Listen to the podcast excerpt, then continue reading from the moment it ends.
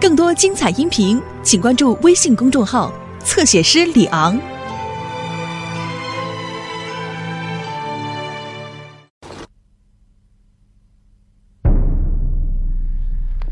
我看用不了四十分钟，你们团就可以在对面吃早饭了。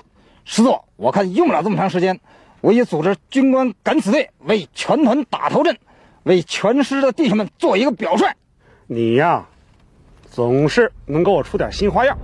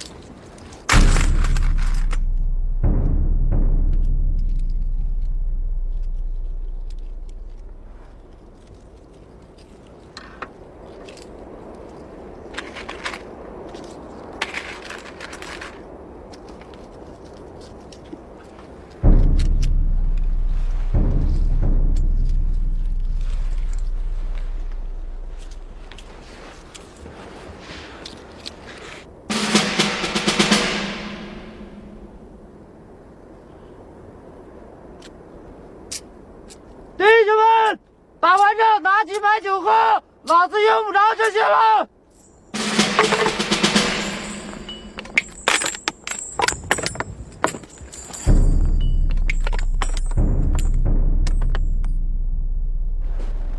是的，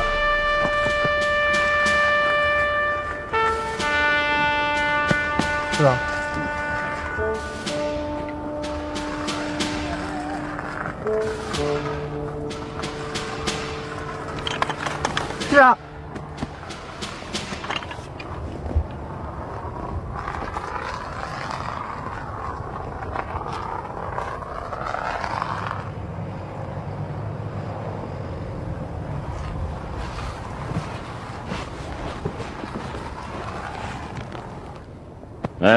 干什么呢？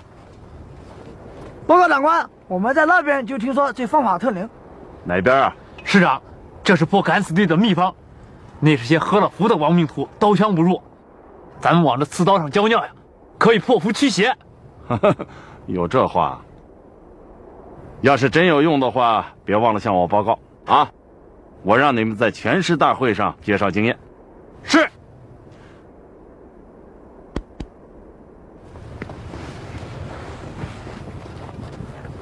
哎，团长啊，咱这可是上课真和气。嗨，那是咱师长的老规矩。我告诉你，每次恶战前呀、师长都要到这一线战壕上来视察一下，让你我都知道他就在咱们身边。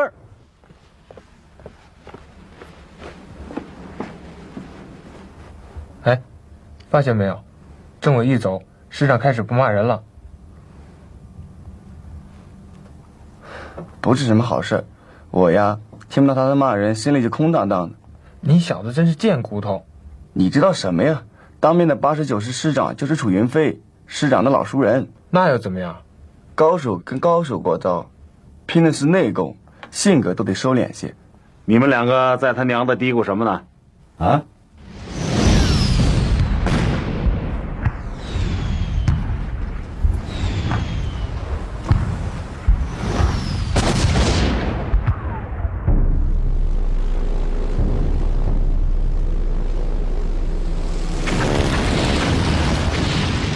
不见弹着点就对了，那是一片洼地，东西炮取，给我集中火力，打他的一线防御阵地。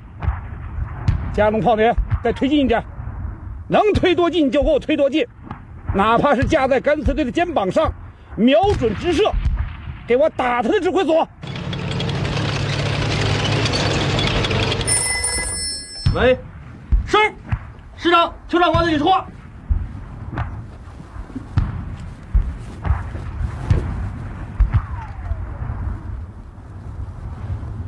我是楚云飞。是的，打响了，所有的火炮都用上。我现在的面前是一片火海，非常壮观呐。我历来主张，对付共军要尽量避免短兵接触，充分发挥我们的优势，用炮弹给他们煮一锅钢铁的肉汤。这我知道，我会保护。我的军官敢死队的钢铁气势，请你放心，我保证按时拿下赵庄，打通碾庄。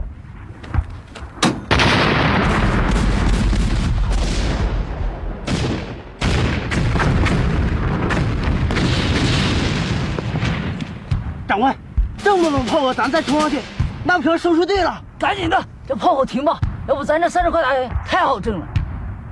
董事长的一片好意，咱别辜负了就行。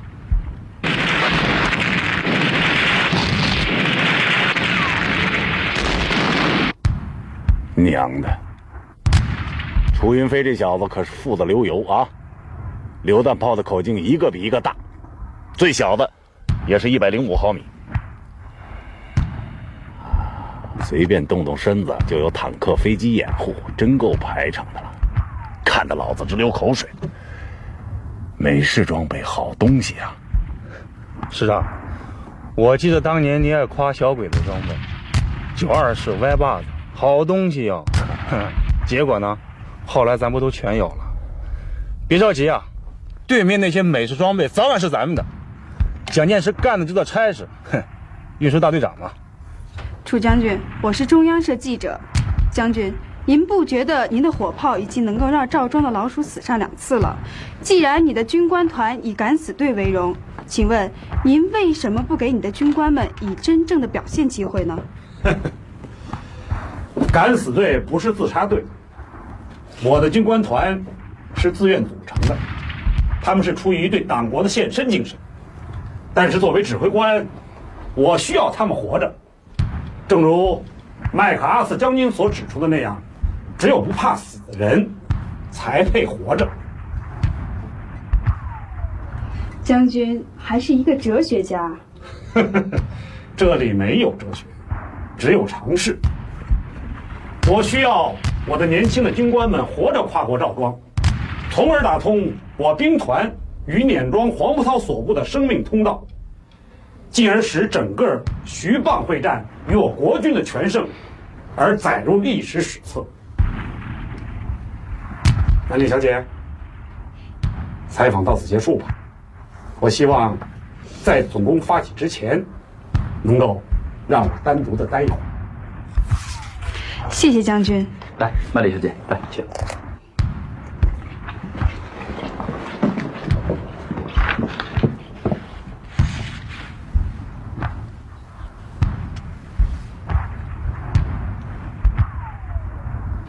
传我的命令。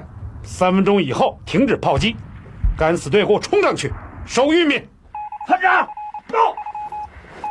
敌人的三板斧轮完了，现在该轮到我们了，给我狠狠的揍他狗娘养的！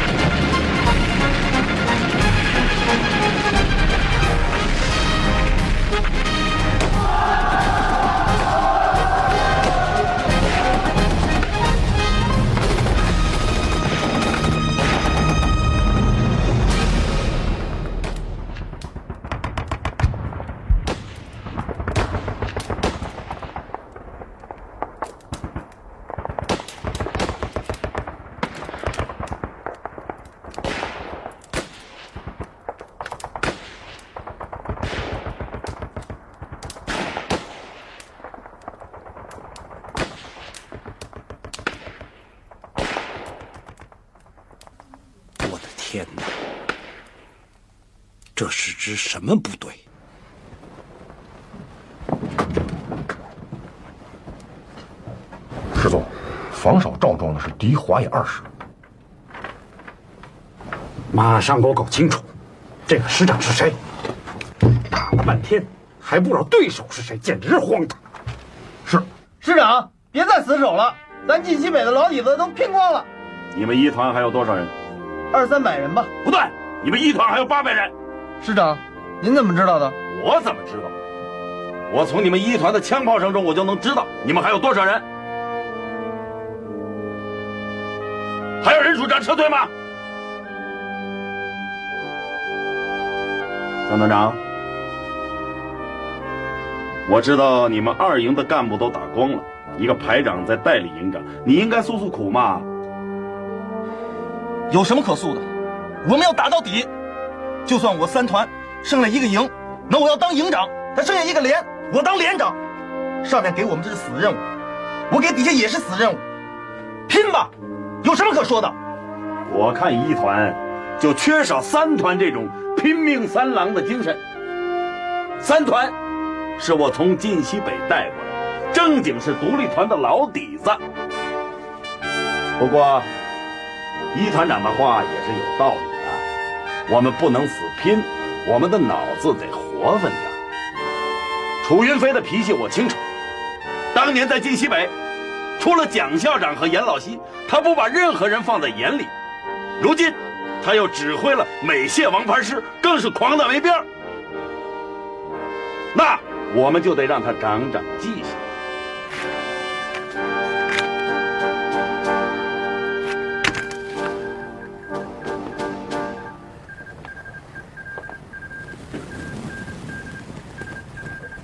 此人会是谁呢？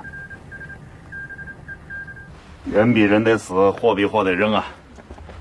当年咱们缴获了一门日本九二式步兵炮，乐得我一宿没睡着觉。我心里说呀，这回咱们打日本炮楼可有家伙了。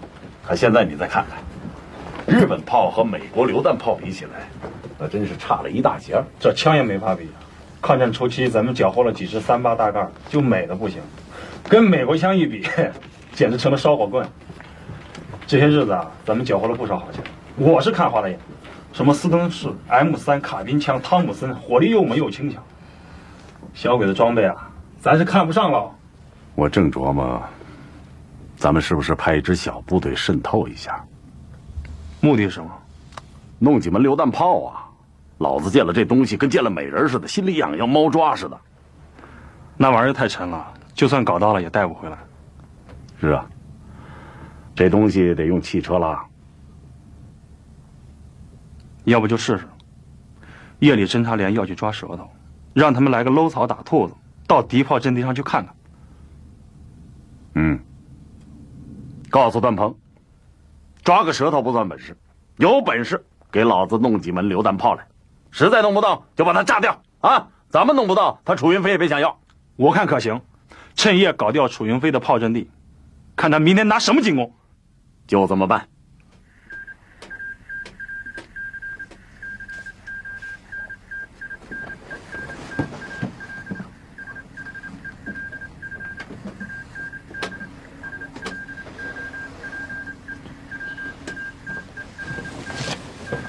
师座，这是刚刚从徐州剿总传来的最新情报，其中一份情报您可能很感兴趣。放在那儿吧。现已证实，咱们对面的共军是华野二师，师长是您的老熟人李云龙。李云龙，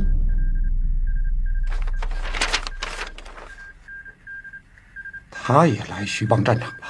此人乃共军中原野战军的一名悍将。最近不知什么缘故，李云龙部队被划入共军华东野战军战斗序列，被当作头等的主力师使用。前些日子，黄百韬兵团的六十三军在姚湾镇被被困，中将军长陈章殉国成人，而最先攻入姚湾镇的就是李云龙师。云龙兄，当年的戏谑之言，不幸言中，你我终于。就在徐蚌战场上刀兵相见真乃天意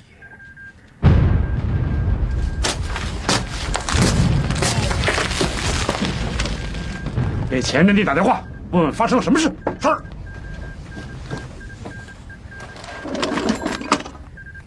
喂前阵地吗？我是师指挥部刚才的爆炸是怎么回事？嗯嗯。好，嗯，我马上向师座汇报。嗯，师座，前沿阵地报告说，刚才有一股共军侦察兵抢我炮兵阵地，杀死哨兵，摧毁八门幺零五榴弹炮。那共军的侦察兵呢？跑了，还抓到了一名炮团参谋。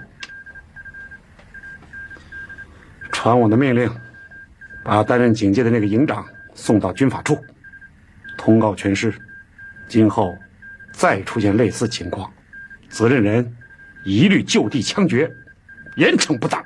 是。哼，这就是李云龙啊！不光有大手笔，也能干点偷鸡摸狗的勾当。哼，你属猫的你啊！你把我手闹得成这，你你瞧你瞧你瞧瞧！你既然是楚云飞的参谋，肯定知道楚云飞的火力配备，能在图上给我标出来？到底是楚云飞的手下啊？还挺有骨头。行了，我也不难为你了。既然来了，你别空手回去。你把这张地图给楚师长带回去，上边有我的亲笔签名，我们是老朋友了。拿着，带走吧，把他放了。不过要等到明天天亮。走吧，走啊，走吧。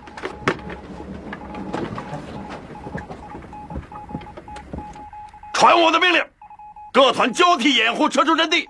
不过有一点必须做到，一颗子弹也不要留给敌人。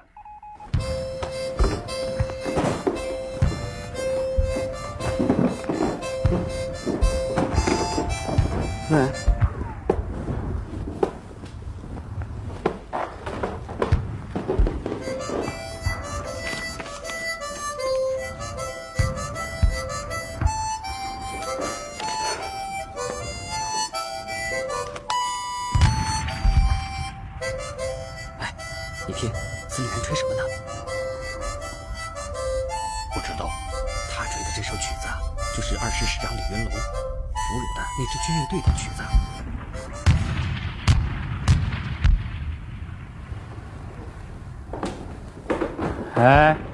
们两个说什么呢？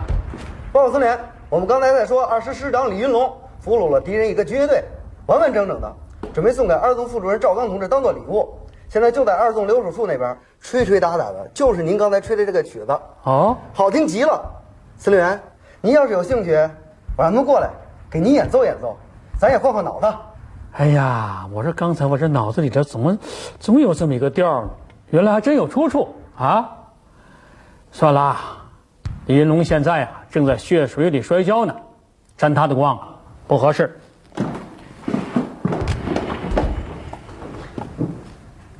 你们的表几点了？司令员，十点三十一分。这就是说，李云龙的二师在赵庄整整打了一天一夜，离我规定的时间还差三个小时。你看他能顶得住吗？这楚云飞的部队可是号称王牌中的王牌啊！哎，所以我给邱长官打了一张对对胡。你们看，我现在把李云龙撤下来。李云龙的二师是我从中野扣下来的，把他的老弟子打光喽，再见面不好说话呀。司令员，你可从来没有这么考虑过问题。开句玩笑，但是我还是想把李云龙换下来。我的四个炮兵团已经到位，咱们的炮弹很充足。我看拿他们换下二师啊，很合算。嗯，去，去写命令，就一句话，拿五吨炮弹换下李云龙。是。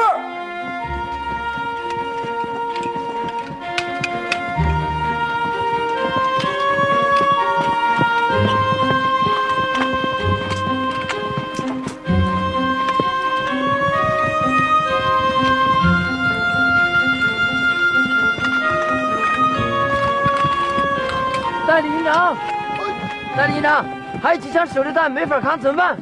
死到劲儿啊！统统给我拉出弦来，都一块儿，过上半身明天给他们留顿早饭。是。快！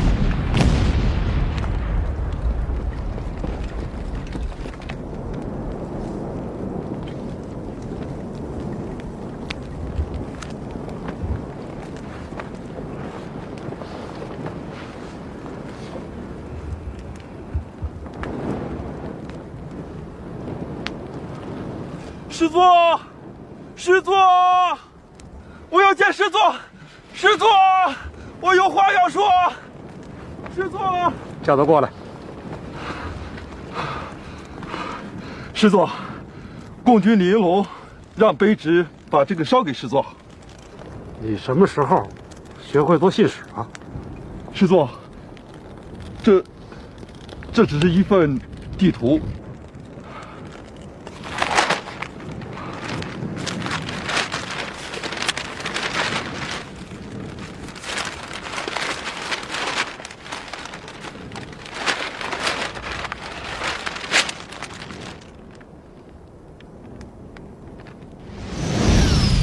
传我的命令！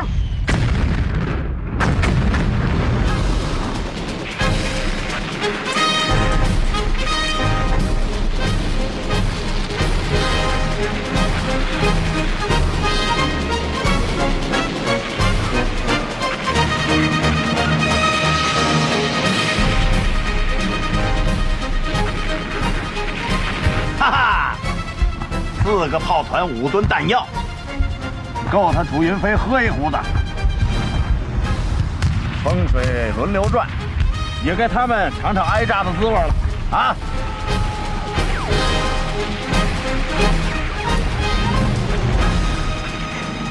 首长，刚才我就从这战壕里向外探了个头，呼的一阵风吹过来呀，差点没把我吹个倒栽葱。傻小子，什么风啊？那是炮弹炸出来的气浪，啊！来来来，坐坐坐。哎呀，刚才啊，幸亏你站在战壕里，你要是站在外边，那气浪能像吹树叶一样给你卷到天上去。师长，这啥炮啊？咋这么大动静？这是美国的榴弹炮，这家伙可厉害呀！啊，一炸一大片呐，比小鬼子的山炮那可强多了。中原突围的时候，老子没见过这东西，不知道深浅啊。结果一开火，让人家给老子给打懵了，嘿嘿，就跟他娘的打雷似的，哼，差点没把我活埋了。是段鹏把我从土堆里刨了出来，就像刨出个山药蛋。哎，师长，那后来呢？当时把我给打急了，他娘的！我倒想看看这是什么玩意儿。要说炮弹，咋这么想呢？哼，就像有人拿着炸药包往你的脑袋上扔。咱是井底的蛤蟆，没见过天有多大，以为啊天底下所有的炮都像日本鬼子的九二步兵炮似的。我带着一个营，照着敌人的阵地就猛冲猛打过去了，总算缴获了几门榴弹炮。一营长当时就问我说：“团长啊，这是啥呀？这是炮吗？这怎么像大烟囱似的？上边还有洋马子？” 师长，缴了几门榴弹炮，那不发财了吗？发个屁财啊！老子带得动吗？啊，那一门炮比碾盘都重，五六个战士拉不动它。我一怒之下把他们全炸了。哎，可惜了，可惜，可不是嘛！炸药一响，我一下就坐到地下了，好像我有什么宝贝被炸了似的啊！这眼泪啊、鼻涕啊，全都流下来了。当时啊，咱们赵政委就劝我，说：“老李啊，你别心疼啊，我把话给你放到这儿，用不了三年，咱们也会使上这种榴弹炮。蒋介石有什么，咱们就有什么。赵正宇说的还真准，现在不就使上了吗？四个炮兵团一起干，那以前我想都不敢想。报，报师长，炮火可以延伸。命令前沿部队，别让敌人喘过气来，给我冲上去占领敌人的阵地。是。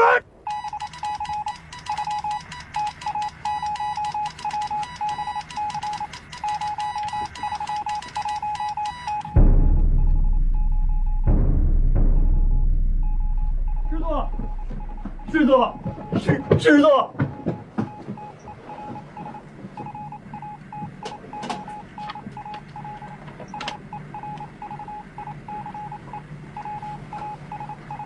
我把阵地丢了，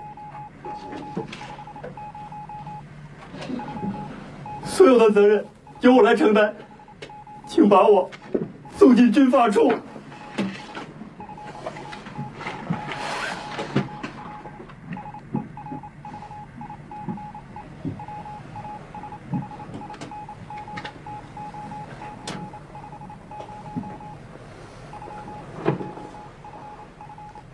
我都看见了，你们遭到了猛烈炮击，伤亡惨重。是的，我的指挥所也挨了一发炮弹，参谋长当场阵亡，几个参谋也身负重伤。炮声刚停，共军就占领了阵地，我们我们几乎没有反应的时间。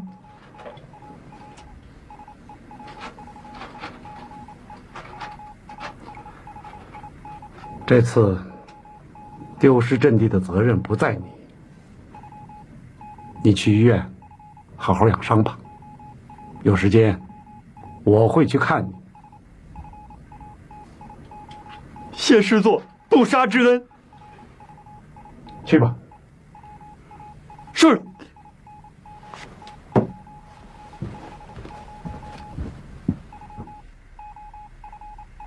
师座。我不明白，你为什么不追究他丢失阵地的责任？道理很简单，我不可能把所有的军官都送到军法处去，否则的话，谁来指挥？是啊，共军的炮火实在太猛了，这样的炮火下，恐怕谁也守不住。看这阵势，是四个炮兵团的火力。仅仅在三年前，共军还很弱小，现在终于成了大患了。他们的火力几乎可以和我们对等了。我今天啊，不是来训话的，我是来和大家认识一下，顺便呢聊聊天我叫赵刚，论年龄呢，恐怕比诸位大一些。就算是个兄长吧，诸位都是我的弟兄，哎，都不要拘束啊！有什么话就说，有什么问题就问啊！哎，这位兄弟，你是哪个部队的？报长官，我是第五军的。哦。哎，你呢？报长官，我是十八军的。都是好部队啊！长官，真的这么认为吗？没错。我这么说是有根据的，就说十八军吧。淞沪会战时，和日军王牌部队十一师团在罗店交手，打出了中国军人的威风。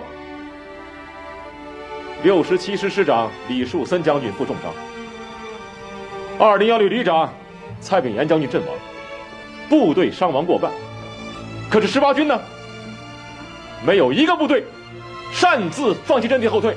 没有一个士兵临阵脱逃。第五军也是好样的。当年血战昆仑关，和号称钢军的日军第五师团交战十三天，击毙日军二十一旅团少将旅团长中村正雄。就冲这个，我赵刚佩服。长官，你还记得这些？不光我记得，我相信。所有具有爱国心的中国人都会永远记住，你们在抵抗侵略、争取民族独立的战场上所建立的功勋，是谁也抹杀不了的。我刚才说了，第五军和第十八军都是优秀的部队。事情走到今天这一步，责任不在军人，而在蒋介石的独裁政府。抗战胜利后，各民主党派要求成立联合政府，通过广泛的民主选举，选出执政党，共同治理国家。可是蒋介石政府呢，要搞独裁，压制别的党派，在政治上搞法西斯式的统治，把中国变成警察国家，连社会民众的生命安全都得不到保障。闻一多先生和李公朴先生被暗杀，这就是个例子。在经济上呢，蒋介石政府要维护四大家族的利益，民不聊生，通货膨胀。这样一个独裁、腐败、黑暗的政府，难道不应该推翻它吗？古人说：“纣无道，起而伐之；庆父不死，鲁难未已。”弟兄们，现在是到了决定一个民族前途的时候了。每一个有良知的中国人都应该做出自己的选择。我赵刚的选择是：要民主，要自由，推翻独裁统治，打倒法西斯独裁政府，建立一个人民当家作主的新中国。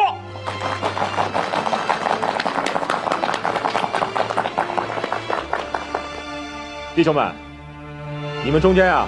有一部分人的家乡在我们的解放区，你们知道吗？解放区的老百姓正在搞土地改革，所有的穷人都分到了土地啊！哎，你们的亲人来信了吗？啊，长官，我家是山东的，我们家乡也在分田，我家分了八亩地，还分了一头牛呢。那我祝贺你啊，兄弟！你们家从此有盼头了，有了自家的土地。给一座金山也不换呢啊！可是兄弟啊，咱们有了土地，人家蒋介石不干，总想方设法要给抢回去，咱怎么办呢？啊！那我就跟他拼命！说得好，我们要拿起枪保卫胜利果实，跟他拼命！弟兄们，我不勉强你们。现在有谁愿意回乡种地的？我马上给路费、开路条。有愿意留下来参加解放军的，我们一律欢迎。从今往后啊，我们就是兄弟、同志和战友。弟兄们，你们可以选择。长官，我们哪也不见，就跟你过来了，干！报告，少爷，人找你。好，你继续说吧啊。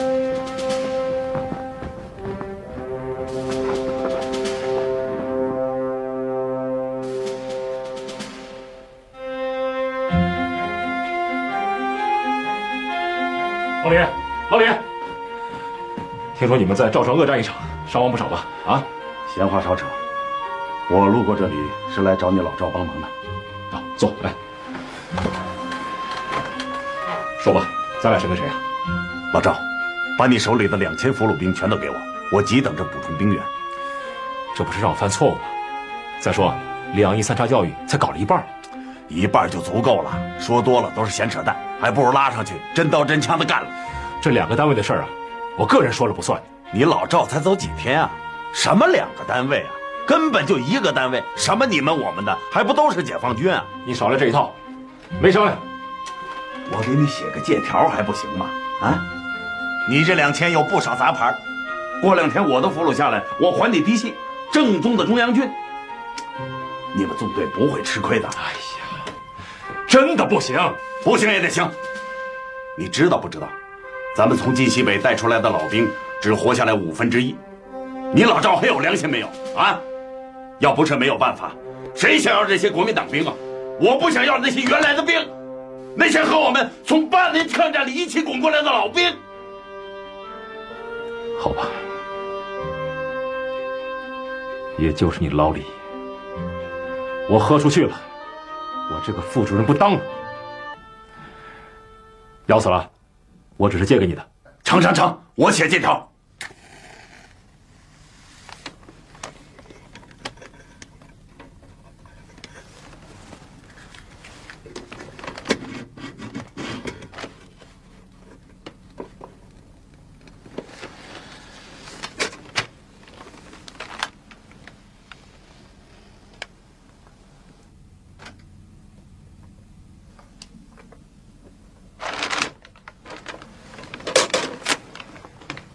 师座，从图上看，似乎形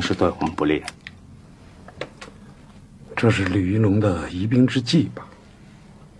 我怎么看，这不像是假图。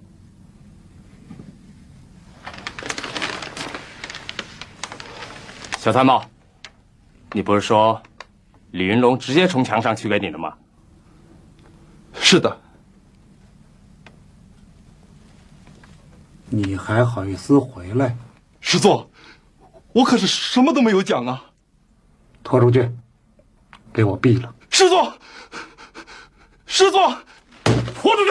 是师座，不能啊！师座，师座，不能啊！师座，师座，师座。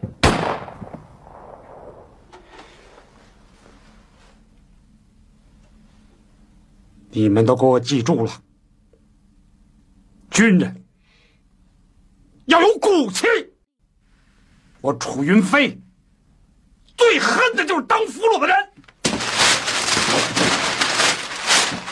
也只能将就了。新军装等打完了仗之后再发。卖盐的喝淡汤，编凉席的睡光床。听说你们有不少山东人，你们可以把信写到家去问问。家里分到土地没有？啊，没有分到的，那肯定是他娘的地主。农民嘛，有了土地就能过好日子，啊，为了咱们的好日子，你们得给我可劲儿的打老蒋。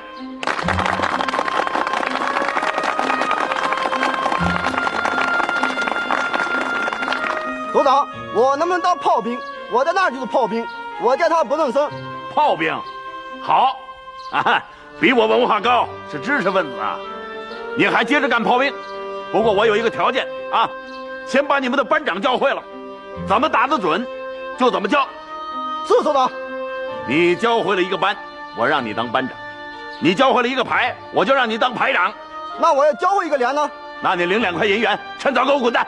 我最烦放空炮的兵。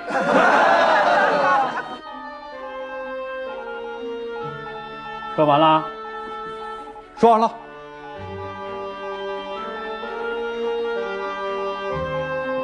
反正他李云龙太不像话了，有本事自己抓俘虏，这算什么呀？这不生抢吗？我看呐，李云龙没有说错，什么你们的我们的，啊？再说，那还有借条吗？司令员不能开这个头，开哪个头啊？你那个师拿到赵庄试一试。李云龙为全局付出的很多了，那就不是一个抓俘虏的仗。你眼光不要太浅，以后我保证，你会因为俘虏太多而发愁。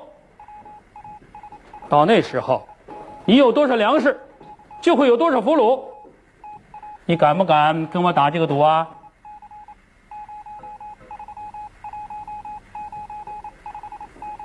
徐蚌地区敌人主力，你猜猜有多少？恐怕得有三四十万。小家子气，三四十万人够我们华野、中野两个野战军吃的？